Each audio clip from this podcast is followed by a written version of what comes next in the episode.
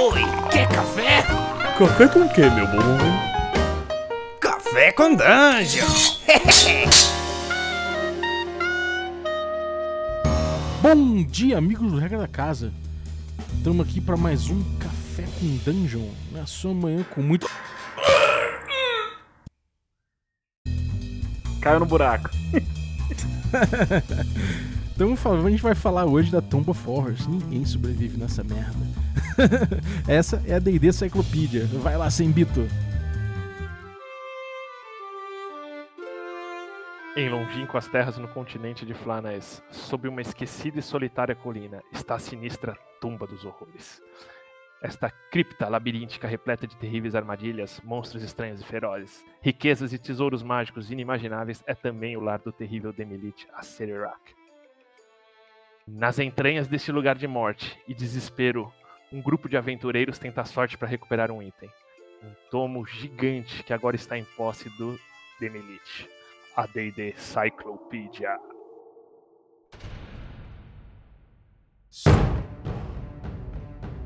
Saudações, meus caros. Fiquem à vontade. Sejam bem-vindos à minha tumba. Vamos ver quanto tempo cada um de vocês sobreviverá em minha humilde e letal morada. Reconheço que será um prazer ver o horror na face e no espírito de vocês.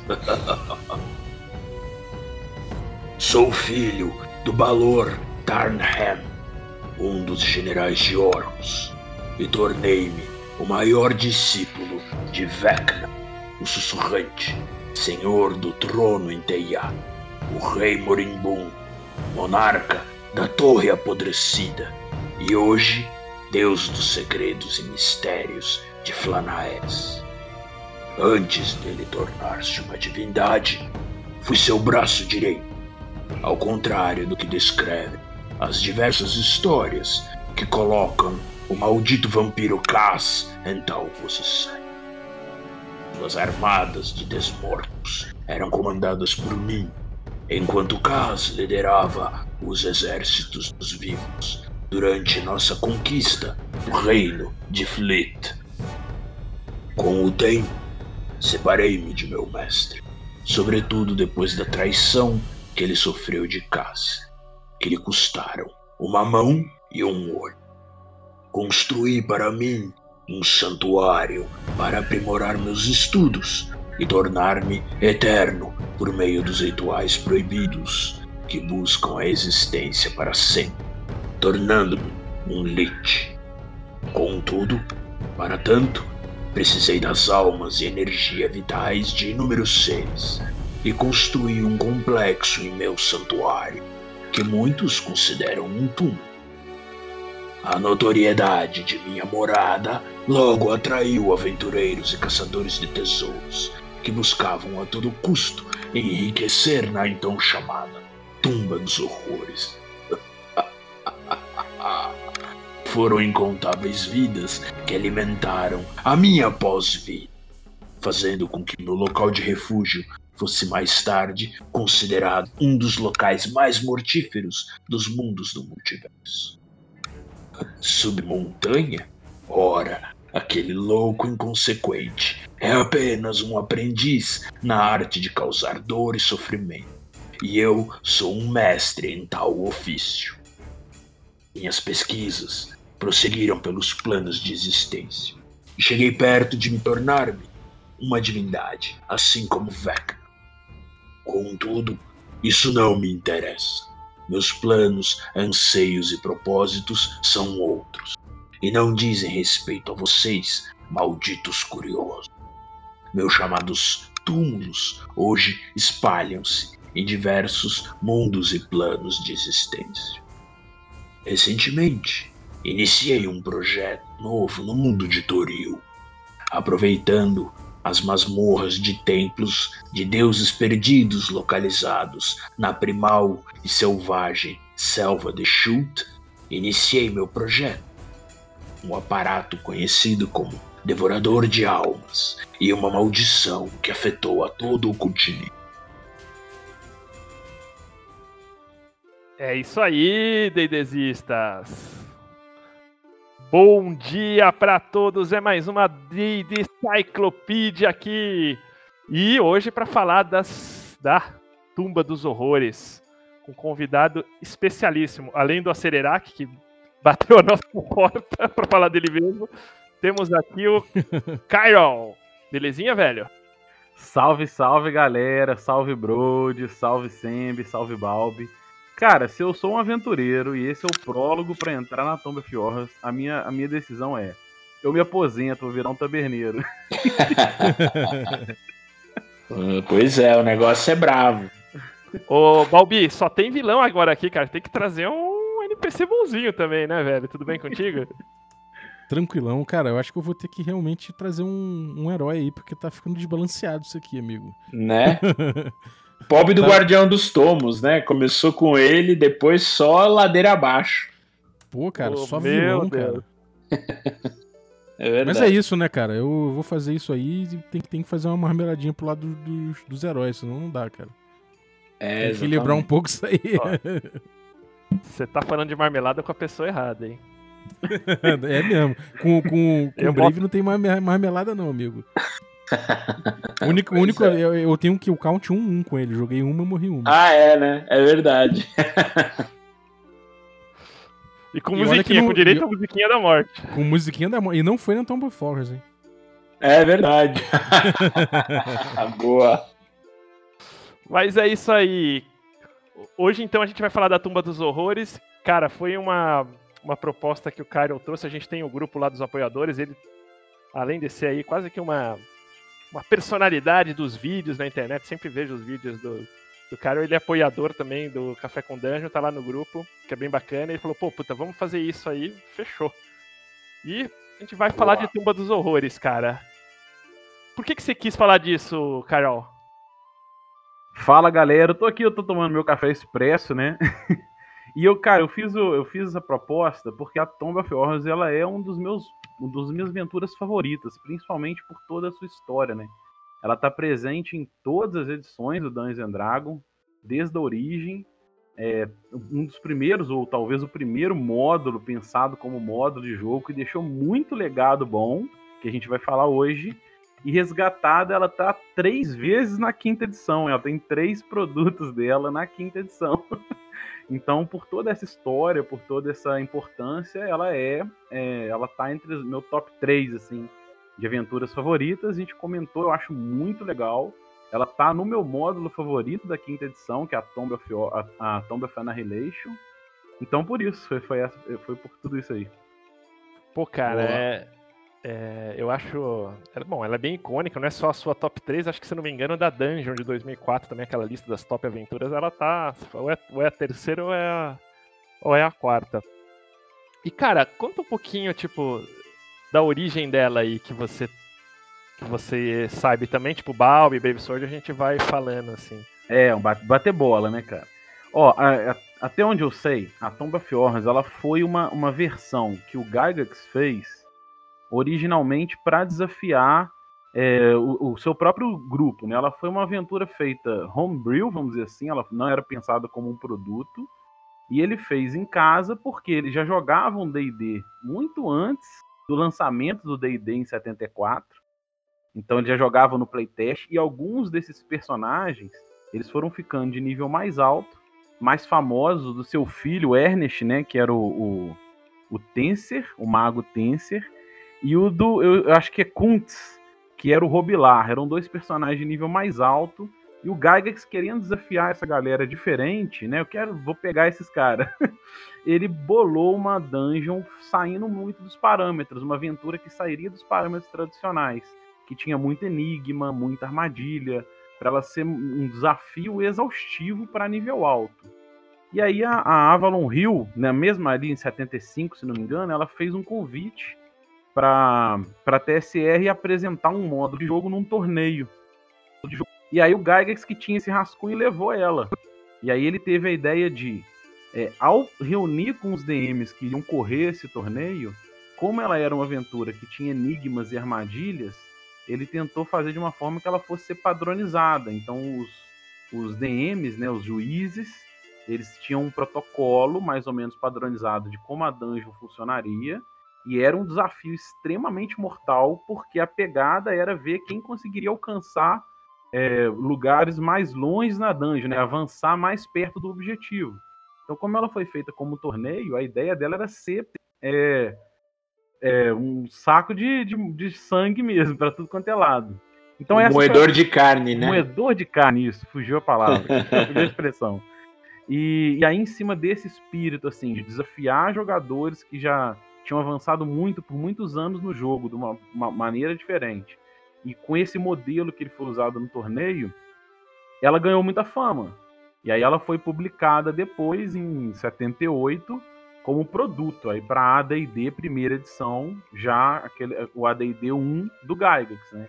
Mas essa é mais ou menos a história inicial, um produto de torneio é, que foi feito também de forma homebrew, um rascunhão pro, do Gygax, para desafiar muito fora dos padrões do, do, do, que era comum na época de, de exploração é, os jogadores mais experientes que ele tinha na mesa, os personagens mais poderosos, por assim dizer.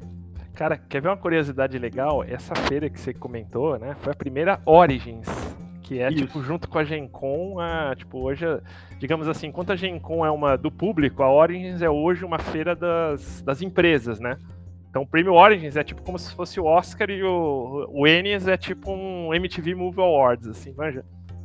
Então essa Era foi a Origins 1, isso mesmo, Origins 1. Foi a Origins 1.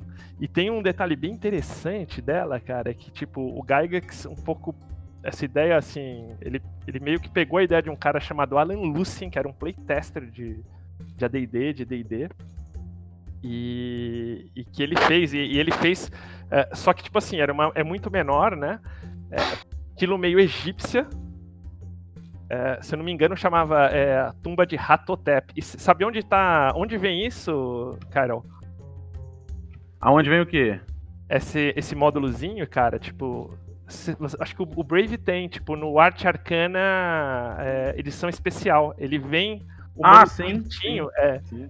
Vem o manuscritinho dessa aventura eh, original, né? Tipo, meio ela é batida meio na máquina de escrever, cara. E, tipo, em seguida vem esse. O módulozinho que esse carinha fez, de onde o Gygax tirou essa, essa ideia, né? O Gygax é bom de fazer isso, né, cara? Oh, é verdade, eu ia falar isso, cara. Eu deixei você, mas não posso. Você não disse nenhuma mentira. Mas, mas você vê, tipo, você pega o módulo, você vê que ele deu uma modificada, mas a ideia geral ali tá, tá bem posta. Você é, tem, Brave, essa, esse arte arcana? O meu arte arcana é o, é o básico, assim. Né? Eu tenho o especial, é, mas eu não sabia. Para mim veio uma cópia da Tumba dos Horrores, eu achava. Eu é, vou até o, dar uma olhada é, depois. É, a Tumba dos Horrores. Ah, então, não, mas é, é é, é, essa específica ou é aquela não, é uma versão da primeira edição? Não, essa, essa do torneio. A, a, Tumba dos Horrores, depois, como o Carol falou, ele, ele, tipo, ele é, um, é um módulo já. Tipo, o que vem, uhum, que tem aí, né? tipo, é a versão que eles usaram no, na feira, assim. E uhum, atrás dela, legal. no fim, tem a, tem a aventura desse, desse Lucien aí, que o Balbi muito bem comentou desse, digamos, essa qualidade do. ou nem tanto a qualidade assim do Gygax, né, Balbi? Acho que é uma qualidade, porque realmente você pegar manuscrito e, e, plano de aventura de um monte de mestre e transformar isso num produtão na época, é, não deixa de ser uma, uma um mérito, porque provavelmente nem o D&D, de repente, teria visto mercado se não fosse o Gygax, né? Então, há um mérito aí, sim. Agora, o, o, o do torneio era para D&D Basic, é isso? E o, e o, o produto veio é para D&D, né? E o, Isso o aí. veio para D&D, né? D&D 0E. Basic. É um S1, é, é um Special. Basic não, é, você fala, eu gosto de falar o D&D original, zero, né? Zero é, porque o Basic eu já me remito ao É verdade, não é o não, não, é o não é o Holmes, né? É o zero mesmo, né? Tinha Balbi 18 meses de de D&D lançado, acho, cara, oficialmente. 75. É, é um ano e pouco. Cara, o Arte Arcana fala um pouquinho disso e essa que o Sembi falou, é uma caixa preta que vem o livretinho da, da dungeon original também. Dentro do Arte Arcana vem também, né, cara? É, é, é feita à mão, é muito. é muito bom, assim, de revisitar isso, porque você tem a dungeon toda ali feita à mão pelo Gygax lá no torneio onde ele apresentou a proposta. Não, e batido de máquina, cara. E, e a, pro D&Dzinho, do- o D&D o Zero, tipo, é a única que saiu, porque depois, como o Carol falou, já saiu o, o a S1, né? Os módulos S, inclusive, eles são módulos que foram sempre utilizados para torneio. Tudo que são os S, né? Antigamente Uhum. eles são aventuras que, que utilizaram para torneio. Pô, cara, e que mais que trouxe essa aventura assim, assim, do ponto de vista de legado mesmo, que você que, que você vê que foi diferente, assim? Posso Cara- fazer uma inserção dentro disso aí? Manda brasa. Rapidinho? Deve. É, na- logo no início da- do módulo aí do AD&D, que é de 78, né? Confere, 78? No módulo de AD&D. 78. 78, sim. É, você já tem um aviso ali que é o seguinte: isso aqui é um módulo pra gente que pensa. Isso tá em caps. se, se o seu grupo é um, hack, é um grupo de hack and slay gathering, ou seja, um grupo de, de matar e pilhar, eles vão, é, o seu grupo vai ficar infeliz. Isso tá em caps, ou seja, em 78 a gente já tem um registro claro aqui de que existia já uma cultura de hack and slash. Sim, é verdade. Sabe o que, que, que, que eu- esse, esse ponto do Balber fala? Eh, Existe também uma. Eu não vou falar que é uma, uma fake news, sabe? Mas existe uma mística de que o. Primeiro que o Gygax era um, um DM é, assassino, né? E de que os DDs antigos eram módulos assassinos. E aí, quando a gente vai ler muitas referências, o Dados e Homens, o Player the World, que abordam um pouco essas histórias, a gente vê que tem, tem grupos de jogo, grupo de jogo pessoal do Gygax, os jogadores conseguiam alcançar níveis altos, né, com seus personagens. Então, não era uma regra padrão. É- e talvez a Tomb of Horrors tenha ajudado a, um pouco essa imagem, porque ela foi feita para ser muito mortal, né?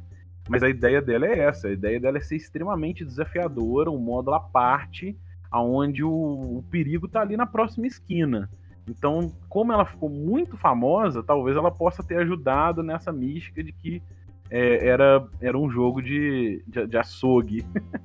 É que o, É. os jogadores deles eram ninja, né? Tipo, e eles, acho que um pouco na pegada do que o Balbi falou, e eu acho que tá super certo, né? Acho que até o, o Gygax fala isso em entrevistas e tal. Isso não é, tipo assim, um desafio. Ela não é uma aventura que desafia o PC. Ou. ou, ou- Personagem, né? PJ. ela desafia o PC. Né? Tipo assim, a capacidade dele desvendar. Desvendar os enigmas, enfim, isso acho que é bem marcante. E o interessante Aham.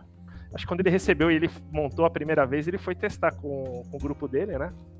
É, acho que o Robilar, se eu não me engano, ele de primeira passou, cara, mas ele matou mula, tipo, levou um exército de orcs pra. Sim, cara, a história, que, eu- a história que eu li foi isso mesmo. Eles fizeram uma- uma- um, um exército de orc, morreu tudo. O Robilar enfiou o máximo tesouro que ele conseguia na Bag of Holding e vazou.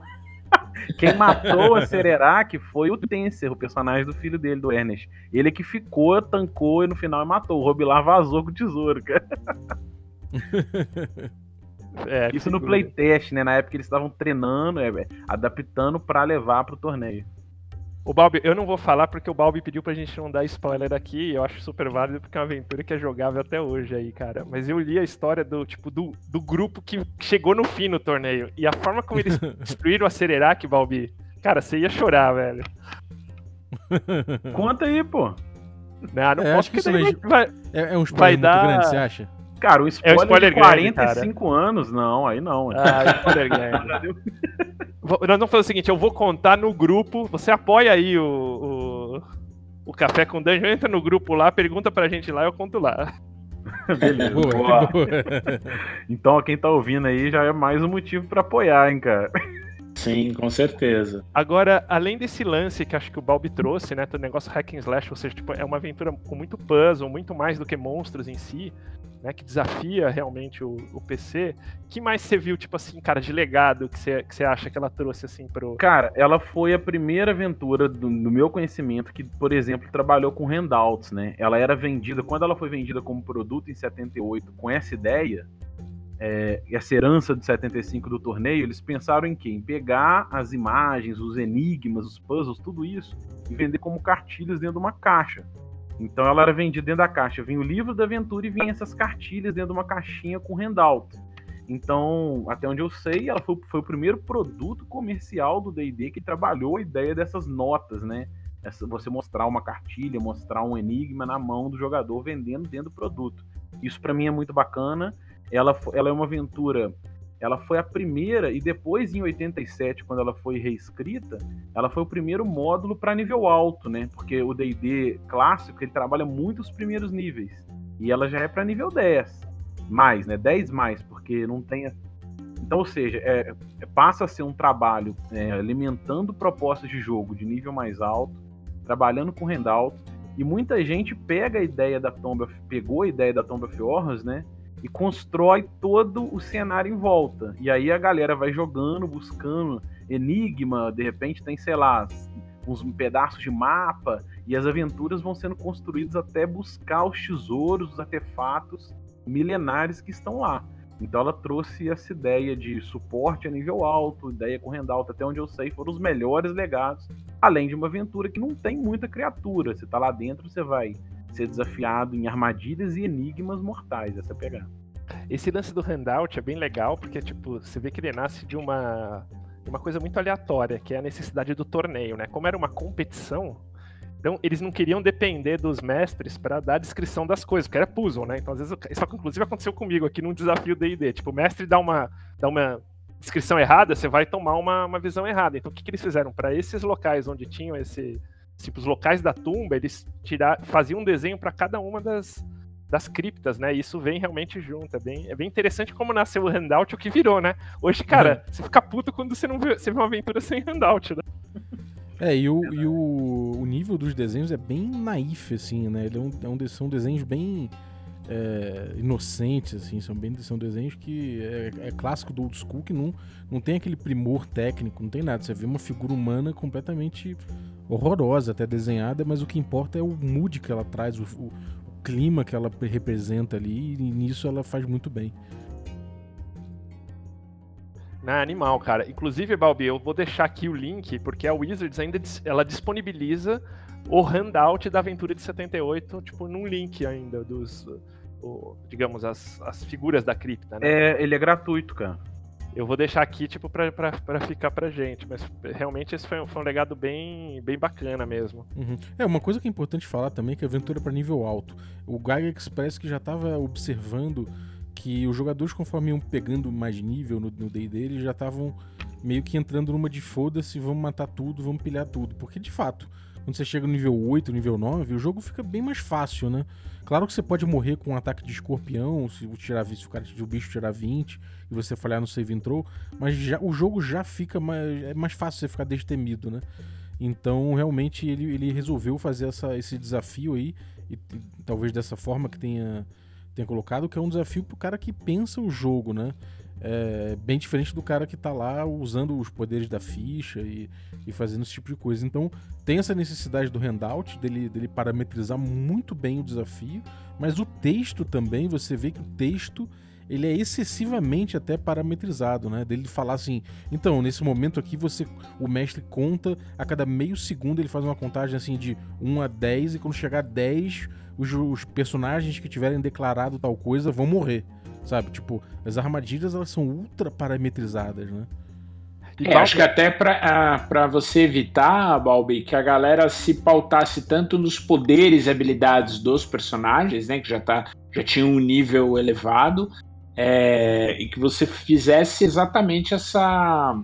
É, que você pensasse, né, que o jogador pensasse o que ele faria ali, né? Não tanto como personagem, mas sim como, beleza, Imagina que por mais que você seja lá guerreiro, mago, elfo, anão, é, mas o que, que você vai fazer nesse caso? Acho que por isso que tem essa, des, é, essa descritividade tão grande. Né? Cara, eu, eu, concordo. Eu acho que essa pegada do Save or Die, né, que a gente tem no jogo Old School, ele também vem desse elemento de você ter magias e armadilhas mor é, extremamente mortais. É por, exatamente por isso. Eu acho que foi uma solução que o Gygax encontrou porque nos primeiros níveis o, o estilo era muito forte e conforme o cara o personagem ficando nível mais alto, a letalidade ia cair. Então trouxe essas pegadas com a Tomb of Horrors e, e esse estilo que às vezes você tem um Save or Die para manter esse, essa, essa, esse modelo de desafiar o jogador. É, né? agora tem uma também... parada aí que é várias e várias armadilhas aí, inclusive eu acho que talvez a maioria não tem nem Save or Die. É tipo, os jogadores falar, tomaram uma cara, decisão é, ruim, é die, né? acabou pra você. tipo, You die, you vanish into the void. É tipo bizarro, meu irmão. Cara, eu li e eu falei, cara, devia ter um save word Não, não tem, tem não cara, tem, não acabou, tem mesmo. Uma decisão que tá errada, acabou. Morreu. É verdade. Mas você não acha que talvez isso tenha contribuído? Porque como ela ficou muito famosa e ela é, ela é impulsionada ao longo de toda a história do D&D, acabou contribuindo para a imagem de que o Gygax era um DM assassino, cara. Eu acho que tem isso, e não é bem verdade. Então, eu tenho uma coisa que eu acho importante aí, que é, que é o seguinte. Eu vou, vou te dar três motivos pelos quais eu gosto muito da Tomb of Horrors. O primeiro é esse que a gente viu agora, de que ela testa muito claramente o jogador e não o personagem. Eu acho isso lindo. É, eu acho que realmente é um, é um teste para um cara que, que, realmente transcende a ficha. É, segundo motivo é que ela é um teste para os jogadores, né? Ou seja, ela é um belo de um teste. É, o jogador vai ter que se testar, você colocar a prova, ele pode morrer mesmo. Ele vai ter que. Ele vai ter que ter uma. Ele vai ter que botar a prova que ele conhece o personagem dele. Além de, de mandar bem no, no, no pensamento, é um bom teste pro, pro, pro jogador com o personagem dele. Ou seja, é bom você saber usar tuas, tuas magias, você decorar bem suas magias para isso, sabe? E a terceira coisa é que ele é um ótimo teste pro mestre, cara. Eu acho que. O pessoal fala muito que o Tomb of Wars é um belo de um de um desafio para os jogadores, mas talvez ele seja um desafio maior ainda para você mestrar isso. Concordo. É, eu acho bem foda de mestrar porque você bota muito no limiar ali do, do, do, do DM versus os jogadores, né? Sim. E, e, e acho que você é, realmente é um. Nesse aspecto é um puta desafio, cara. Eu, então, eu, e porque, eu concordo, eu concordo, porque eu penso assim, se você simplesmente, na hora que o cara anda, você vai lá e mata o personagem, você não tá dando a aposta, né? Que é aquela situação dele entender que ele tá numa situação de risco, que ele precisa. Ele vai apostar alguma coisa. Então, para você fazer essa antecipação bem feita, ela vira um desafio gigantesco dele. É, agora eu não falei o terceiro motivo. O terceiro motivo é, é a cara do demônio. Ah, é. é. Que ficou marcado, né, cara? Extremamente marcado. Ficou, ficou tão marcado. Você, você comentou ela aí, tipo, do, dos reprints, né? Ele teve um reprint em 81 e teve, ele participou de uma. Ela participou de uma compilação de aventuras que chamou, acho que Helms of, of Horror. É, mas ele foi depois, veio a segunda edição de AD&D, né? E ela apareceu, é, digamos assim, tipo, no Return to the Tomb of Horrors, que na verdade não é bem ela, tipo, é uma expansão dela, mesmo a nível de história, porque é, na, na, primeira oportunidade, tipo, a aventura se concentrou tipo, nos detalhes básicos para fazer a aventura ali. Então, tipo, tem um vilão que é bacana, o Serac, mas ele não, não aprofunda. E o AD&D, essa versão do AD&D, ela já trouxe, tipo, essa pegada meio cenários pro... Que é uma caixa que, que é a Return of Tomb... A Return 98, né? É, é, o legal dessa caixa é que ela pega, ela considera que a tumba ocorreu, né? Que a história da tumba ocorreu e ela é meio que uma continuação, né? Ela, ela é uma continuação, cara, e ela no meio você não tem a tumba, você, você tem que, sei lá, comprar esse um para jogar, se você uhum. quiser jogar a tumba, assim, né? Ela pega uma parte da tumba, assim, e depois você vai para outras coisas, você vai é, é, descobrir é, quem foi o mago arquiteto da, da tumba, que não foi o Serac, o Serac foi o idealizador, mas ele tem um arquiteto lá. É, uhum relação com o plano negativo. Então tem uma, uma série de desenvolvimento da história. Tem uma parte que eu curto muito, que, tipo, que é Skull City, que tipo, é a cidade que se cria ali, né? Eles pontuam exatamente onde é a tumba, né? Em, em Greyhawk, porque no módulo acho que eles dão algumas opções tal. É. E, e aí eu acho que tipo, ele dá uma extensão na história da tumba bem interessante, assim, é, detalhando mais um pouquinho o, o, a história da Cererac, né? Mas ela, é, isso acho que foi o, o, E quem escreveu foi o Bruce Cordell, que é o mesmo do hoje do RPG uhum. Expanse, né? Expanse não, é como é que chama? Essentials? Não, não, o Bruce Cordell do, que, da, da Monte Cook, cara, que, The, Strange. The Strange. Ah, o The Strange. Sim. É, o, as possíveis localidades da tumba são. Eles, eles pelo menos no modo do AD&D original, eles falam que um primeiro lugar é num, num, numa colina alta, é, é, alta no, nos planos de Yas, né? Nos planos, não, nas, nas planícies de Yas.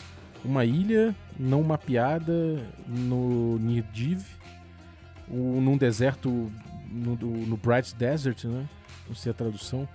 E, na, enfim, tem alguns, alguma, tem seis localidades ao todo aqui. que você pode botar esse, esse loca, essa, essa tumba aí e realmente acho que é, é feito para você, enfim, é só para dar um, um, um, back, um backstory de leve, né? É, na, na Return eles botam no Vast Swamp, fala assim, tipo, essa aqui é no Vast Swamp. É, e daí depois, tipo, eles pra frente desenvolvem a história de outra, de outra forma, mas o modo original realmente você tem é, vários. A quinta, vários o quinto local é o Vast Swamp. Ah, tinha na, na original Sim, é o Somewhere in the Vast Swamp, South of Sundle. Ah, top. Eu achava que foi meio que colocado na, na Return. E então, tipo, você não tem na, na, na segunda edição, né, Carol, tipo, uma. Não se refaz, porque. Até porque, tipo, ainda era muito próximo ao ADD. Eu, você lendo a caixa da Return, ele fala, ó, tipo, usa lá, se você achar que tem que acertar alguma coisa aí pra DD, você acerta, mas é tudo muito parecido tal. Não tinha muito essa diferença de edição, né, Bob, pro, pro ADD 1. Do, é, não, é, Era... não tinha tanta diferença assim. O ADD 2 já é uma, uma edição de transição, né? Mas você consegue, dependendo de como você move as coisas, as peças, você consegue botar ela com flavor mais pra, pra, pra old school ou mais pra, mais pra um jogo moderno de contar história, né? Então você vai ver oscilando os dois sabores aí na segunda edição, mas a primeira ainda é ainda é um jogo old school, né? Não, totalmente. Mas mesmo assim, se eu você dá uma olhadinha tipo da S1 também pro módulo de torneio é outro. Eu acho que o é, módulo sim. mais icônico em si, quando a gente fala da tumba dos horrores, é, é a S1, dúvida, né? Sem dúvida. Porque é, é, foi onde, onde o bicho pegou mais, né, cara? eu acho que não tem, não tem dúvida de que é mais difícil, é um teste mais profundo você fazer essa Tomb of Horrors com a D&D primeira edição do que você, por exemplo, fazer o Tomb of Horrors na quinta, provavelmente. Eu não fiz na quinta, mas provavelmente, provavelmente é, né? Com é, certeza, eu fiz na quinta, cara, e não tem nem comparação. É, eu... Ela é melhor na. Assim, ela, ela se vende como ela mesma, essa ideia da mortalidade e tal. Ela funciona melhor no estilo old school. E da terceira, Carol? Cara, olha só. É, você falou aí desse módulo de, de 98, que era a Return, né? Que era uma expansão dela. Aí, ele, ela foi lançada de novo na terceira edição para um Halloween. Não sei se você ficou sabendo. Ela foi lançada, de, ela foi lançada com o módulo de Halloween, que era a dungeon original, adaptada para a terceira edição, em 2005. E ela veio, de novo. Olha aí como é que ela tá navegando, né? E, e ela virou um conto, né? O conto eu não acompanhei muito, mas eu sei que tem um romance, um conto, alguma coisa em dois, né, a partir dos anos 2000 também, é, sobre a Tomb, of, a Tomb of Horrors. Eu não experimentei ela na terceira edição, mas eu sei que teve essas, esses dois sabores, assim. É, eu joguei ela na terceira edição porque esse, esse, isso é tipo aqueles materiais tipo de graça que tinha, né? Hoje, inclusive, custa um dólar aí na, na Dames Guild. O romance é de 2002, cara. É, eu acho bem interessante esse romance. E, e, é uma série de romances só dessas aventuras clássicas, assim. E ele é bem legal, cara. Bem legal de ler, assim, se você quiser dar um... Assim, entender um pouquinho e, e, pegar o clima, eu acho que é uma, que é uma leitura interessante, sim. E daí é, depois o que, que veio ela? Não, aí ela veio depois na quarta edição, duas vezes. ela veio o módulo, né, a aventura da, é, original adaptada para a quarta edição, e ela veio um, um RPGA, né? Que era um, que é um módulo para torneio, se não me engano, também. Esse, Kiral, ele, eu tenho esse módulo, porque eu era DM da RPG nessa época. Ele era uma recompensa, né? Ele era uma recompensa, cara. Ele não chega a ser pra torneio e ele é prequel dessa outra aventura que você vai falar aí. Que é a conversão dela pro módulo da quarta edição. Que é a, a é a conversão dela pro módulo da quarta edição. Com expansão. Ela considera, ela considera, digamos, que esse módulozinho da. Que você jogou primeiro esse módulozinho, sobreviveu lá, e daí, tipo, faz a extensão, porque ela é uma. Tipo, é como se fosse um return também. Então ele traz um pouco essa pegada do return, com a Skull City, e, e dá também uma viajada, pelo que eu me lembro, eu li. É, no lance do, da cosmologia do D&D quarta edição, que era um pouquinho diferente. Então ela as, as, partes que antes que eram plano negativo estão na Shadowfell e tal. Eu lembro de eu ter visto uma coisa que acho que, cara, o Balbi ia morrer. É, resolvendo usou com skill challenge. Cara, eu joguei, eu joguei essa. Essa eu joguei, essa da quarta edição, na época. É, a gente não jogou ela toda porque o grupo acabou não avançando, mas eu joguei uma parte dela. E tem mesmo, ela tem pedaços que você resolve. Olha como é que muda, né, cara? Você tem pedaço que você resolve todo por skill Você vê que respeita o espírito, da, o espírito da edição, mas não respeita o espírito da aventura, né? Então é uma coisa curiosa de se notar. É que eu acho que é, né? né, cara? É difícil você manter o estilo da quarta edição é, respeitando a proposta da aventura. Então ali. Exatamente, é isso que eu ia falar. Eu acho que é muito decorrente da. Você não consegue, talvez, trazer aquela ideia de letalidade que a aventura tem, né? Num set de regras onde a letalidade ela não, não, se, não, se, não se traduz, né? E aquele conceito de você virar e falar, ó, fez errado, morreu, é, talvez não agradasse o jogador dessa Sim, época. Muito né? porque, cara, abandonou é... essa ideia que você falou, da, da primeira edição, de que quem tá em teste ali é o jogador, o jogador com o proxy dele no mundo de aventura, né? Isso. Que é o personagem, e não Exatamente. o personagem. Então um skill check. Né, enfim, acaba sendo necessário porque você tava jogando com um personagem que é muito diferente de você. Isso mesmo. Isso mas dizem é que essa, essa sim, é uma das melhores aventuras aí da, da quarta edição, né? Eu não joguei. É, eu joguei bastante quarta edição, mas essa aventura eu não joguei. O que, que você vê de destaque nela, assim?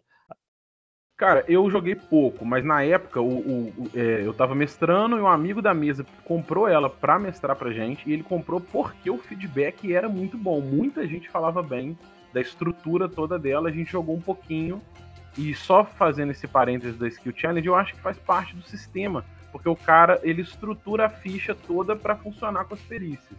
Aí você não usar isso, você tá ferindo um pouco o sistema, né? Então uhum. eles respeitaram o sistema ali, eu acho que faz parte. E o legal é que teve, não sei se vocês chegaram a ver, teve duas Tomb of Horrors na quarta edição, né? Sim, sim, foi isso que o Caio falou. Veio essa da RPGA, que era isso, um módulozinho que eu tenho aqui em mãos. É. é bem legal também, mas não mata nem. Sim, é, tudo além de ter o skill challenge, não, não, não tem assim, tipo, mesmo em dano não te mata, né? Aham, aham. Por isso você falou que o Balbi ia ficar doido, né? Não, o skill challenge, cara, eu imaginei o Balbi babando, assim, de mestrando esse cara falou assim, ó, oh, eu posso fazer um skill challenge? posso rolar um perception Imagina aqui? o Gygax, cara. Imagina o Gygax olhando a tomba feroz dele desse jeito. Ele morreu por causa disso aí, cara, cara morreu de desgosto. Yeah. Meu Bom. Deus, a minha melhor aventura mais mortífera transformada nisso. Aí teve um ataque cardíaco que morreu. É, transformou ela num, no no parque de diversão, cara. É, exatamente. O Tomb of Horrors foi colocado dentro de um parque, dentro da Disney, lá para as crianças irem lá brincar na parada. É verdade. Olha, a Disney é top, hein? Não vai falar mal, eu sou marmeleiro e disneiro, cara. Deve ser fã, do, ser fã das o... propriedades intelectuais, porra. Eu sou, cara, eu sou cara do, do IP. O, o Balbi, e, cara, e é engraçado porque justo foi a quarta edição, não que foi ela, né? Mas ela foi tipo a cereja do bolo pra se criar o SR, né, foi. cara? E daí os caras veio fazer isso com foi, a cara, Sem dúvida. A, a, a, quarta edição foi muito importante pra. Acho que, cara, inclusive a própria Tomb of Horrors deve ter ligado um sinal de alerta para muita gente. Quando ela. Quando, imagino gente que jogou a, a Tomb of Horrors antiga e pegou na quarta edição falou: hum, vamos jogar essa aqui, um tempo que a gente não joga. Pegou, foi jogar um negócio e falou: puta, cara, isso não é o jogo que eu, que eu jogava antes e quero voltar para aquilo lá. Então, acho que ela representa muito esse espírito geral que, que a quarta edição trouxe e que fez os caras hum, trazerem de volta o old school, né, cara? Total. E aí veio a quinta, né, Carol? Cara, antes da quinta, em 2013, eu tenho esse livro aqui na minha mão, tô segurando ele aqui, porque é muito orgulho, muito orgulho, cara. em 2013 foi publicado pela Wizards um módulo premium, né, um módulo de coleção que chama Dungeon of Dread. E nesse módulo, que é uma capa que lembra uma pele do animal, alguma coisa assim, ela tem quatro aventuras das mais clássicas do D&D, né? É a White Plume Mountain, a as Minas Perdidas de Chocoan, alguma coisa assim, não sei se eu sei pronunciar bem, e a Tomb of Horrors e a Expedition to Barre Peaks. Três delas estão na quinta edição, né? A Tomb of Horrors que veio para a quinta edição, a White Plymouth veio no Tales from the Yawning Portal e essa Expedition to the Barre Peaks, ela tá, ela tá na, no, no módulo da Goodman Games para a quinta edição. Ela tem também disponível. Então, dessas quatro que foram publicadas em 2013 nesse livro Premium, três vieram para a quinta edição, mas em 2013 a quinta edição não tinha saído, né? Tava num playtest. Agora, essa compilação, ela é tipo como se fosse regra da segunda edição ou é regra Não, do... primeira. A AD&D 1. Ah, beleza. Ela veio, ela veio assim, ela é como se fosse as aventuras da primeira edição de 78 e 81, é, revisadas, mas com as mesmas artes. Ela é exatamente a da primeira edição, a AD&D 1. Eles, eles fizeram a publicação do AD&D 1 Players Handbook, Dungeon Master Guide, é, Monster Manual e algumas dessas aventuras premium das mais famosas vieram nessa capa. Cara, sensacional, sensacional. Essa para mim é, é, é, a melhor representação moderna, porque ela é do AD&D 1, né? Mas é a melhor impressão moderna da Tomb of Horrors, talvez. Ah, imagino, né, cara? Porque já, já dá um tratamento diferente do que a S1 teve. A S1 mesmo, acho que ela teve, tipo, duas. Teve uma mais fosquinha, assim, e uma mais, tipo, aquela capa é, verde. teve a capa verde e aquela capa vermelha e, e creme, né? É, o legal desse módulo é porque ele tá em print on demand no, no Drive-Thru RPG, para quem quiser, então ele é disponível. Ele é o mesmo produto da capa verde, mas ele tá nesse livro que vem quatro aventuras para jogar a D&D 1. E é muito fácil você mudar ela para o BX, né? Porque os primeiros D&Ds clássicos eles são bem intercambiáveis. Então ela é um produto acessível hoje para você jogar os jogos clássicos. Muito bacana, cara. Esse aí, esse é uma indicação é, que eu acho muito boa. e aí veio a quinta edição, então. Aí ela veio três vezes na quinta, né? Ela saiu na, ela saiu como produto no Tales from the Portal, como a Tomb of Horrors mesmo, original, adaptada para quinta como foi feito para segunda, para terceira e como foi feito para quarta, né? Eu acho que só não tem o produto original adaptado para segunda edição, que é parcialmente intercambiável. Não sei se tem. Eu não... não tem não, cara. Pelo que eu fiz não. de pesquisa, tipo, mesmo a Return ela fala, usa a... A original, né? A original e faz os ajustezinhos é... aí, como o Balbi falou. Não tinha Ou tanta... seja, eles fizeram a adaptação para 3E, 4E e 5E. É, a 2E usa a original. Aí ela veio no Tales from Neon Portal. Depois, ela veio no Arte Arcana. Aí ela não é um produto para você jogar, né? O Arte Arcana eu recomendo muito pra galera que gosta.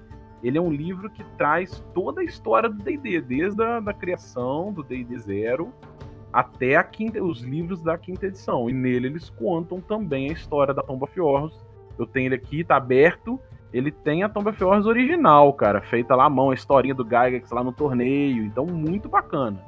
O Cairo, não, é, ele não é para você jogar se você comprar normal. Agora, se você for um maníaco que nem o Balbi, que já sabe que tem um módulozinho do D&D Zero lá, ele vai comprar essa porra só pra jogar isso. Ah, não, sim, é óbvio. Você, você não vai jogar a quinta edição com esse livro do Arte Arcana. Mas você pode abrir a Tomb of Horrors ali e jogar o D&D Zero, tranquilo, ou os antigos. Roda fácil. e, cara, tem... e, e, a quinta falar. edição da Yawning Porta, você sabe o que, que eu senti falta? É, assim, eu acho que eles trouxeram de volta essa parte mais mortal com save, né? Aí já tem o save, que é um pouco a pegada, mais ou menos a mesma pegada da, da terceira. Eu achei as armadilhas da quinta mais mortais que a terceira, em termos as que não. Elas dão mais dano normalmente, mas tipo, você tem. Aí você tem o Save or Die, salvo uma exceção ou outra aí que realmente não. Se o cara fizer escolher errado uma ou outra, é morte direta. É, mas não tem os handouts, cara. Tipo, eles não botaram os handouts na, na Ion Portal. Verdade, não vem, não vem. Isso, isso foi uma falha e, e assim, é, uma, é um problema que eu, eu vivi no começo lá da quinta edição, que era tentar jogar a quinta edição com espírito old school. E você pode fazer muita adaptação, né? Você pode transformar o descanso longo naquele descanso realidade cruel de uma semana. Aí você vai trazendo elementos para deixar o, o sistema mais adaptável. Aí você pode experimentar a Tomb of com ela nesse modelo, funciona melhor. Mas também não tem os handouts. Como produto, falta, faltou isso na Tails, né? Ó, se você quer jogar a quinta edição no modelo old school, você tem que pegar a quinta edição, vai Diego Bacinello, né, Valdir? é, aquela, aquela dataçãozinha do Bacinello ali. É o mais próximo que eu acho que dá para chegar. mais do que aquilo é difícil. Cara, eu, a dica que eu dou. É, eu não vi o do Bacinello, não. Eu quero ver. Vou pedir ele.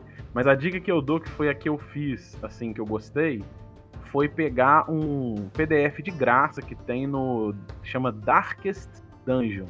Que o cara fez. É, não, Darker Dungeon, que o cara fez pro jogo Darkest Dungeon para fazer o modelo de DD quinta edição nele. no modelo que chama Glyph, Glyphs, alguma coisa assim. Eu, eu é, tem o Dark Dungeon e Darkest Dungeon, né? Darker Dungeon. É. E aí, Darker Dungeon, ele, isso é o quê? É um PDF que ele tem várias regras, por exemplo, aquelas três saving throws que você tem quando você cai com zero, é, ele dá nível de exaustão. É, então ele faz uma série de parâmetros que adaptam a quinta edição para um jogo mais mortal. E eu usei ela para Tomb of Annihilation, que foi o terceiro produto da quinta edição que traz a Tomb of Horrors, que é a minha aventura favorita, porque ela tem muito elemento old school. Sabe o que, eu lembrei quando você contou da Return, Sam? A, a Tomb of Annihilation ela foi mais ou menos isso. O que, que eles fizeram? Eles pegaram a Tomb of Horrors, colocaram numa ilha, só que eles trouxeram a proposta tanto para Greyhawk quanto para para Forgotten, né, para Faeron. Mas eles colocaram numa ilha e eles construíram todo o cenário em volta, na modo, no módulo de um hex crawl para você investigar a ilha com a, a praga, né, a Death Curse rolando. Mas eles fizeram toda uma estrutura para direcionar você aí na Tomb of Horrors. Só que ela foi reinterpretada e expandida numa, numa mega dungeon, né? Porque ela tem seis andares complexos, então ela foi mais bem trabalhada nesse elemento. Mas eu, eu, lembrei que você falou do Return, foi um pouco disso, mas diferente, né? É, eu acho que o Return ele expandiu a história. A quarta edição, ela tinha um pouco assim, um pouco essa pegada da quinta em termos históricos, que é tipo, as tumbas são espalhadas pelo multiverso, recolhendo almas, blá blá blá blá blá blá. Isso tipo, tem uma ideia disso na, na, na, quarta edição, só que a quinta eu acho que trabalha isso num produto, como você diz aí, muito melhor, né? Não à toa é uma das melhores aventuras aí. Eu, eu não sou absolutamente fã dela, mas assim, os reviews dela são muito bons e é considerada uma das melhores aventuras da quinta edição. E Cara, o legal é que o, o, a maneira com a qual eles costuraram a tumba, né, a tumba da aniquilação dentro do Lord Forgotten, é, ficou muito interessante, ficou muito da hora. Em que pese você ter um vilão que não é um vilão de Forgotten, quem é uh, gosta do cenário, acho que talvez faça isso de crítica, né? Ah, por que, que não colocou o Zastan? Por que, que não colocou um Lich de Forgotten lá? Mas é verdade seja dita, a, não só a história está muito bem coesa dentro da, do lore, é, como a ideia de ter o Acelerac lá, é, e dele ser um, um realmente um, um arquimago, um lich que viaja pelos planos, que está construindo várias tumbas como essa no multiverso para recolher a energia vital dos aventureiros que morrem nelas. É um negócio é, e uma coisa legal. que a gente tem que cara, assumir é que realmente a Tomb of Horrors e os elementos dela de certa forma, de certa forma elas entraram pro canon do D&D de forma geral, né? Exato. Exato. Cara, e eu não digo só pro canon de D&D, tipo, ele tem várias inserções da cultura pop em referência a isso, né? Então, por exemplo, você tem no, no livro do jogador número 1, um, uh, tipo, a tumba e o Acererac, né? O Indiana Jones, tipo, o Spielberg jogava D&D, o Jorge Lucas. Então, se fala que, tipo assim, um pouco a pegada das armadilhas ali da, do, dos Caçadores da Arca Perdida é, é um pouco, tipo, assim, inspirada na, na, na, na, tumba, né? Na Fior, sim. Cara, e você tava o Brave tava falando, eu concordo também, porque é, a ideia de você usar o Cererak, primeiro que é respeitar a história original, né, de ser o Cererak. Segundo que eles usam um elemento que na quinta edição ficou bem legal, porque o Acererac original, ele é um, ele é um Demilite, né? Ele é só o crânio que ficou esquecido é, de um arquimago poderoso que virou um Lich, virou um Demilite que é mais poderoso do que o Lich nos D&Ds originais, clássicos. E ele acabou ficando esquecido pelo tempo lá na dungeon, você usa como você quiser esse lore. Como na quinta edição o Lich precisa consumir almas para não virar um Demilite, que ele vira passa a ser um, um, um produto de degradação do Lich, vamos dizer assim, quando ele não consome alma, eles amarraram a ideia muito bem, cara. Eu achei que Com certeza. Ficou é, bem, da, ficou bem legal. No, no, desenvolvimento da Cererac, ele vem meio nerfando, assim, ele vem, tipo, acho que por falta de almas, vem perdendo poder. Na terceira edição mesmo, acho que na, na, na, na Return, você vai encontrar ele já mais inteirinho ali na, na no, no, nesse local extraplanar no, no, no, plano negativo, né? Tem uma cidade que chama Moyle e tem tipo uma fortaleza dele lá tal, tá, tá, tá, e ele já tá mais inteirinho. Só que daí na, na, terceira edição ainda tem uma aventura da Dragon, que ele tá de novo lá, mais fraco ainda. E na quarta edição eles chamam ele de vestígio. Eles botam na quarta edição até ele vivo na Games the Giants, lá, sabe? Pouco, tipo, como se fosse no passado, assim. Então é, é, Aí vem realmente tipo, essa ideia. Eu acho que eles, eles super bem aproveitaram na, na Tomb of Horrors. Eu fui um dos críticos, assim, de não usar um, um vilão característico, porque na prática, se você, sei lá, colocasse ali um, um Cisastan, é, é, não, teria um efeito similar. O que você não teria é o efeito de mídia de você ter o Acererac e a Tumba dos Horrores. Porque, cara, se você tem o Neymar pra botar ali, você vai botar o, o Dudu? Não dá, né, cara? Pô, você deu um exemplo ruim, cara, do Neymar. Fala do Messi aí, pô. Mas concordo, cara. É, assim, por que, que a Tomb of Horrors, a Tomb of Annihilation, ela é a minha aventura favorita da quinta edição? Porque ela foi o meu gatilho para ir para o OSR, cara. Que eu vi vários elementos da, de Hexcrawl, Mega Dungeon, é, é, desafio de cenário, né, desafio de, de ambiente. Você tem na Tomb of, na Tomb of Annihilation doença. É, eu não vou dar muito spoiler, dou spoiler ou não dou spoiler? Tem três anos aí já do jogo, hein? O que, que eu posso dar spoiler ou não posso? Eu acho que pode dar nessa, nessa questão de doença, isso fica, isso fica bem, isso é bem Por alto, né? Sem né? entrar em detalhes. Então, assim, a gente tem todos esses desafios que são elementos old school. E aí, com eles, é, me ativaram vários gatilhos da época que eu jogava lá, Rude Cyclopedia e tal, e isso foi um impulsionamento para eu querer experimentar mais e abraçar o SR. Porque para quem joga quinta edição e gosta desses elementos, você tem alguns materiais que te trazem esse, esse sabor, né? O Ghost of Saltmarsh, o Tales from the Alny Portal, o Tomb of Annihilation. A Tomb of Annihilation, pra mim, ele é o melhor produto desse. E aí eu, pô, eu acho, eu sou, eu sou encantado com ela.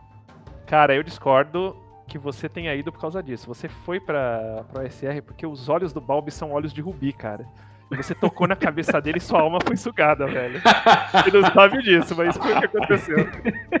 Cara, um dos gatilhos foi quando ele começou a mestrar é, Rule Cyclopedia, cara. Eu, porra, não teve jeito, cara. Eu falei, o cara tá streamando Rule Cyclopedia, vou ter que jogar. E tem. A gente falou um pouquinho, tipo, da, da parte da cultura pop e, e ele, ela tem algumas coisas bem espalhadas aí. Tem muita Dragon e Dungeon que vai estender nessa história, né, cara? Tem até como acho que o Brave citou na. na no, no, texto do, do, do muito bem, muito bem feito, inclusive. Uh, esse lance dele ser aprendiz do Vecna, né? Tem uma entrevista que eles perguntam pro, pro Gygax se, tipo, se o. se será que era aprendiz do Vecna, o Gygax responde: Olha, até onde eu sei, não. É, o que, que aconteceu? É, o que, que aconteceu? Saiu uma série de quadrinhos que hoje é, é raríssima, que uh, eles contariam a história do Vecna. É, Wake of the Revenancer. Ia sair em duas partes. E é muito interessante porque a história do Vecna até então era muito cercada é, de segredos, enfim, conhecia os artefatos, a mão e o olho de Vecna, mas muito pouco do personagem né? Além do fato dele ter sido aprisionado na, em, em Ravenloft. Então, nesse, nesse quadrinho, eles contam como ele recebeu a magia lá da, daquela entidade que é a serpente, que ninguém sabe quem é, né? Diz que é uma manifestação da própria magia. E como ele começa a jornada dele invadindo é, um reino chamado Fleet. E ele tem dois grandes generais nessa época. Um deles é o Cass, que é aquele cara que usa a espada de Kazi foi forjada pelo Vecna e, e trai ele, e corta a mão e, e, arranca o olho dele fora. E o outro general dele é o Acererac, ainda humano, ele não era um Lich ainda, é, ele é um Cambion, né, filho de, um, de uma humana com um demônio, é, com Balor. Então ele ainda tá, no quadrinho ele aparece ainda vivo. É, e aí que surgiu essa mitologia, né, de que ele é aprendiz do Vecna. Né? O ponto e aí, infelizmente, não fizeram a segunda, o segundo fascículo desse, dessa história. Então ela meio que ficou sem fim, não terminou, ficou sem fim. E hoje é um item extremamente raro é, e difícil de ser encontrado. Cara, e, é engraçado que eu, eu, eu lembrei do Balbi também, porque assim, é interessante como você vê que você pode construir tipo vilões de aventura de ambos, ambos jeitos, né? Você pode criar todo um backstory por trás, tananana, mas se você vê, tipo, e isso eu acho bem bacana da Tumba, que eles criam a personalidade do Acelerac sem contar todo esse backstory. Que é assim, coisa, coisa, bem simples. Eles, tipo, o Acelerac vai deixando mensaginhas na, Nossa, na muito, tumba cara. e que né? Não é, Valbi? É, cara, ele, ele, ele instiga os, os, os heróis que estão entrando ali, né? Ele dá uma instigada com, com textos na parede. E com e, e fica ele fica fazendo isso até porque ele, ele lucra né com se, se, a galera morrer ali então e além disso dá para ter uma outra leitura que é praticamente dá, dá para pensar que é o Gygax também é, assediando os jogadores com, com, essas frases, né? Que eles mandam no meio da dungeon, quase como um. E aí, seus é maricas, vocês não vão lá. Vocês vão morrer todos no final, não adianta lutar, sabe? É uma parada assim. Então, eu acho que isso dá um, um, um grau na aventura que é, que é, que é muito, muito maneiro, cara. Cara, e só pra fazer um parênteses aí na, na entrevista da, da, Dragon, que você comentou, ah, né, ele é, ele é um aprendiz da Vecna ou não? Ele falou até onde eu sei, não é porque ele tem, ele tinha uma ideia na época que eu concordo, que é a que vem nesse Dungeons of Dread, né? A, a história, ela é, ela é só um, um toolkit. A história do, do Acelerac ali, da dungeon, ela é um parâmetro, você pode inserir ela onde você quiser. E esse trabalho, por exemplo, que a Tomb of Annihilation fez, de dar a história toda para ele, criar toda é, aventura em volta para levar você, o, o, grupo, a um momento, em, em entrar na Tomb, na Tomb of Horrors, reinterpretado como tumba do no, dos nove deuses, né, na, na, na no módulo, é, isso seria um trabalho que você poderia fazer no jogo. Então a história ele, ele dá uns, uns ele deixa só uns, uns ganchos ali bem bem rasos para você poder inserir e trabalhar isso no seu jogo. Eu acho legal. Mas aí, com o tempo, o D&D foi trazendo muito romance, muita pegada, se construiu toda uma história muito maneira dele, mas ela é só uma das histórias possíveis se você pegar a aventura original, né? É, isso eu acho essa construção de vilão durante a história, eu acho bem interessante. Uma dúvida que eu tenho para você e pro Balbey, que são os caras mais pegados na SR. É, foi um dos primeiros módulos que eu vi que trazem mais de um personagem também, tipo, que é essa pegada da, da OSR de se jogar com mais de um personagem. É, vocês sabem se isso já vinha antes ou foi tipo uma tradição que acho que firmou mesmo na, Cara, na Tumba uma coisa que acontecia, isso com toda certeza do mundo, é que o jeito de se jogar RPG no, nos, nos, nos, nos, velhos é, no, nos velhos tempos é que você tinha o porão lá do Gag, você tinha a casa do Arneson e você juntava uma galera gigante, todo mundo que, que tinha no, na cidade ia jogar lá. Né? Só tinha esses caras fazendo aquilo. Então você tinha as dungeons feitas para muitos e muitos personagens. É, no caso, eram muitos personagens é, jogados por muitos jogadores. E aí, sei lá, o cara morria saía, e até ia embora, ia fazer a janta dele. É, então acho que isso é uma coisa natural. Quando você começa a passar isso para produto, eventualmente eu acho que é, você tem, sei lá, dungeons para seis, sete pessoas, sete, sete personagens. E você tem grupos de três pessoas, então você acaba fazendo naturalmente mais personagens. Agora, levar levar retainers, levar henchmen, né, contratados, mercenários, levar bicho, esse tipo de coisa é uma, é uma, é uma coisa que na, na Tomb of Horrors faz muita diferença, né? Então acho que fica muito marcado por isso. É, os caras matavam gato, periquito, papagaio. Agora, a pegada do Day Moleque é muito, tipo, pelo, bom, pelo que eu me lembro de ver. Tipo, não é, por exemplo, os caras não vão com Hentman, eles vão com outros personagens mesmo, né? É, no D&D Moleque a gente fez cada um com dois personagens, até porque, enfim, primeiro nível não costuma ter tanto, tanto Hentman da galera indo, não. A gente viu que a, que a aventura tinha muitos... É, era para muitos personagens mesmo, então a gente botou mais. Mas também, não, não enfim, eu, eu mestrei no, no fim de semana agora pros, pros assinantes do Café com Dungeon o Lost Temple de novo, o Lost City de novo. E tava com menos personagens ali. Foi um TPK lindo e justo, mas eu acho que realmente faz diferença você ter mais personagem, ter mais bucha de canhão em, em, em módulos old school, assim, faz, faz muita diferença. No, no Rapidão, no West Marches que a gente tá jogando, no projeto lá do Oil Fantasy, que é o Forbidden Caverns of Arcaia, que é no estilo West Marches, tem mais de 80 pessoas participando nesse projeto você vê que é muito que a galera já, já, já leva com mais com mais é, de forma mais recorrente retainers e, e mercenários assim porque enfim é, ela é mais pesadona assim e a galera já, já se preocupa mais com isso é, sabe o que, que, eu, que eu vejo disso também, Sam? Eu vejo que mesmo nos playtests do D&D 0E, a galera já costumava ter esses, esses suportes, né? Um, um escudeiro, um mercenário, e aí às vezes ele perdia o personagem. Aí ele sumiu. Como é que ele vai fazer? Ele tá no meio da, da, do jogo, perdeu o personagem, ele tem ali um escudeiro, aí ele assume o escudeiro, né? E aí eu, acabou que no DCC eu costumo fazer isso às vezes, sabe? A galera tem ali um escudeiro, tem um, um supporter ali que tá ali para levar comida e tal, e aí se ele perde o personagem, ele assume aquele cara como nível zero. Então passa a ser uma ferramenta legal para você não, não ficar de mãos atadas, o jogador ficar fora do jogo naquela sessão se ele perder o personagem. Como o jogo tem letalidade, passa a ser uma ferramenta. E aí você, olha, bom, se você pode assumir um escudeiro, você pode jogar com dois personagens, né? Cara, e sabe o que eu achei interessante no modo do torneio, que ele levou pro torneio, assim, os personagens prontos, cara, não era uma ficha, era uma linha. Engraçado, cara, que não tem. É bem básico, bicho, é uma linha o personagem. Eu achei super interessante. Cara, isso me lembra quando eu jogava Rule Encyclopedia, que a gente não tinha as fichas, né? A, gente, a ficha era uma folha de papel em branco. Era caderno, assim. Tinha, era muito comum você ter um caderninho, aí você, a primeira folha era a ficha do seu personagem. Aí você, a, a, parte de verso você fazia anotações. Perdeu o personagem, você mudava a folha. Era, era isso. Xerox era caro, velho. É, e você, você ia ficar morrendo fazendo vários personagens mesmo, então. Já usava o caderninho. É, às vezes nem morria também, cara, mas às vezes você né, já tava com o caderninho na mão, fazia o personagem, fazia as anotações, aí virava um caderno de notas que tinha sua ficha também. Acaba, né, às vezes era isso também. E, já nessa pegada, assim, é, publicação de suporte aí que a gente ainda não falou, o que, que, vocês, que, que vocês recomendam aí? Suporte para Tomb of Horrors ou para. Tomb of Horrors, de uma forma geral, Acererac, enfim.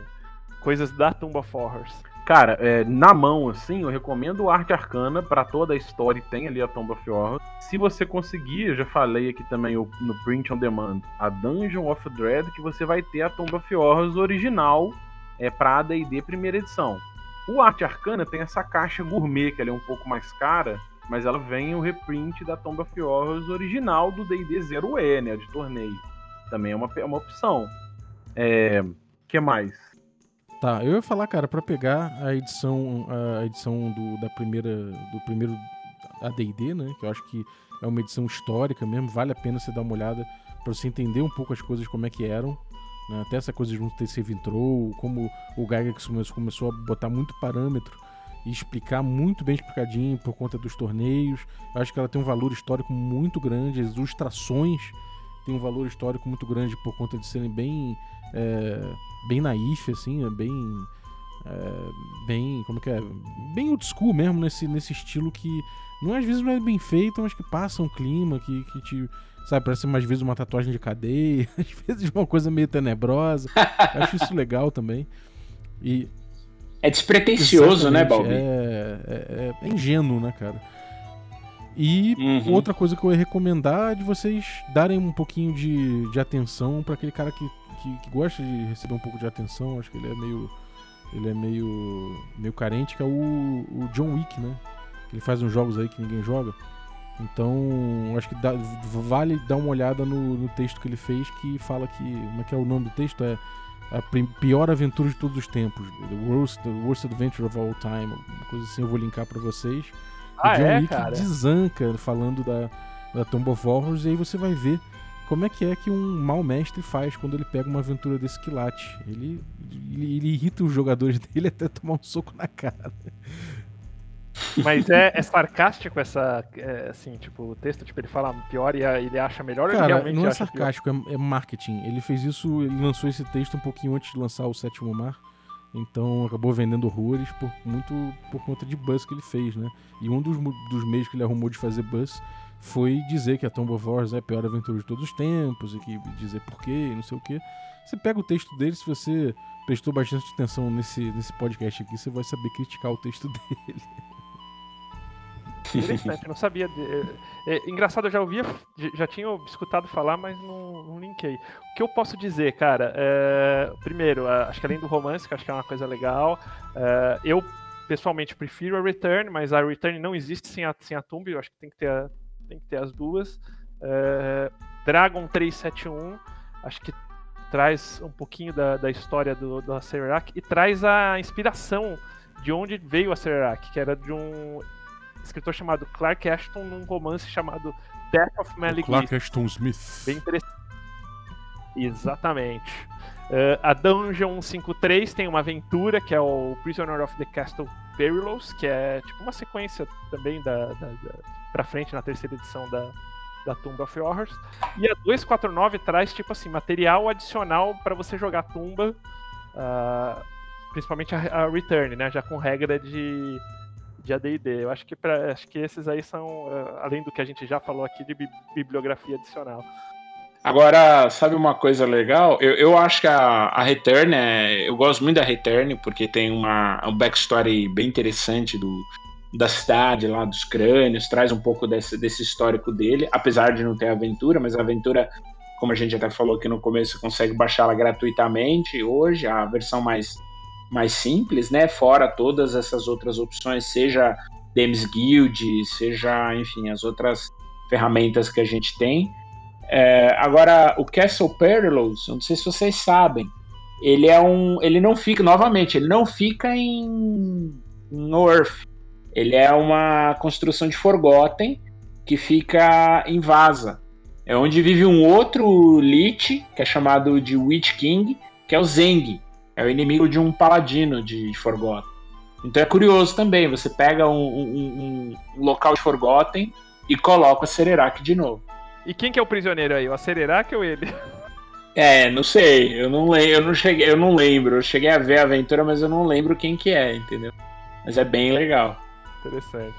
Ó, deixa eu fazer um mais um, esqueci. Ele tem, a gente tem que lembrar que a gente falou que no site da Wizards você tem os handouts é, disponibilizados, né, originais. Uhum. E, o, e o material que eu comentei para Tomb of Annihilation que eu usei, ele chama GIF Glyphs Darker Dungeon, um suplemento para você jogar a quinta edição de uma maneira mais é, mais mortal, vamos dizer assim, mais perigosa. É um PDF gratuito também.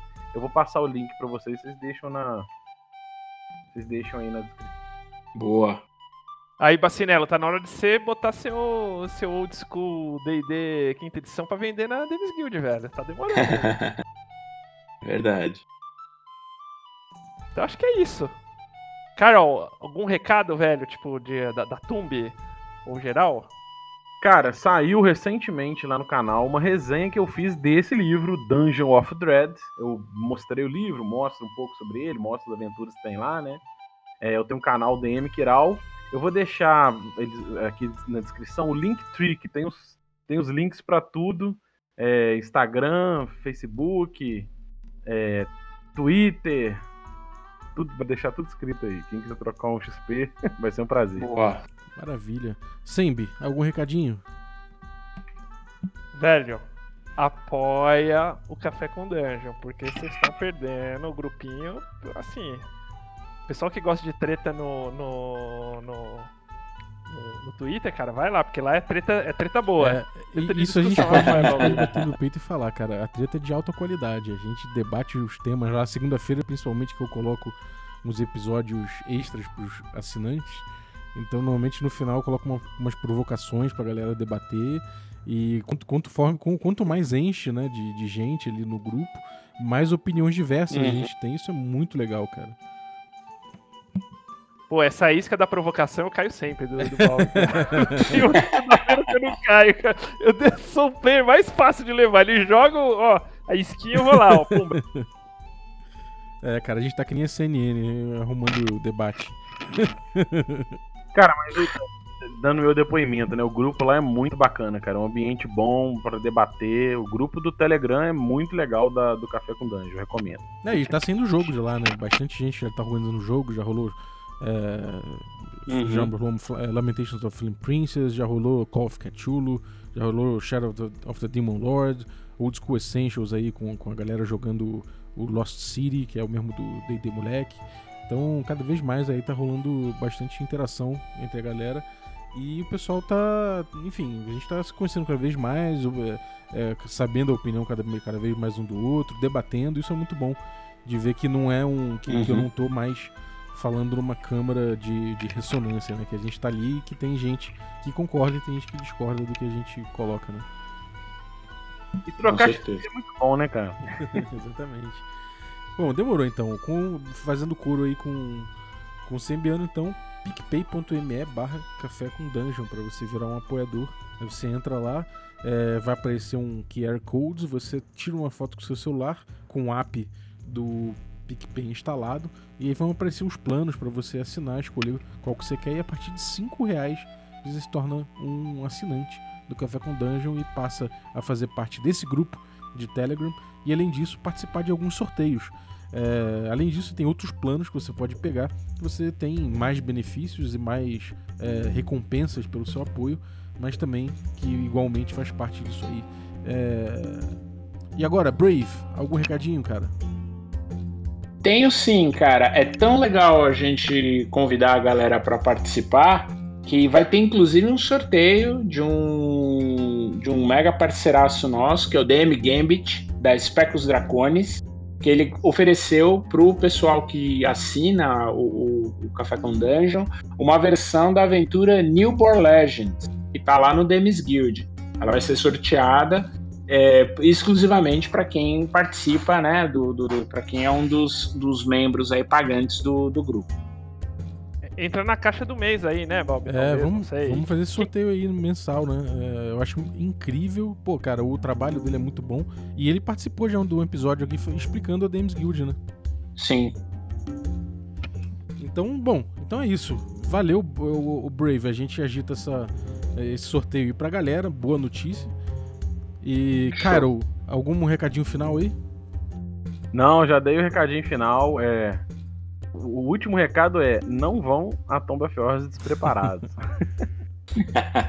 é isso aí. Beleza. Então, obrigado, gente. Valeu, Cairo. Até a próxima. Um abraço. Valeu, valeu. Um abraço. Prazer. Um abraço.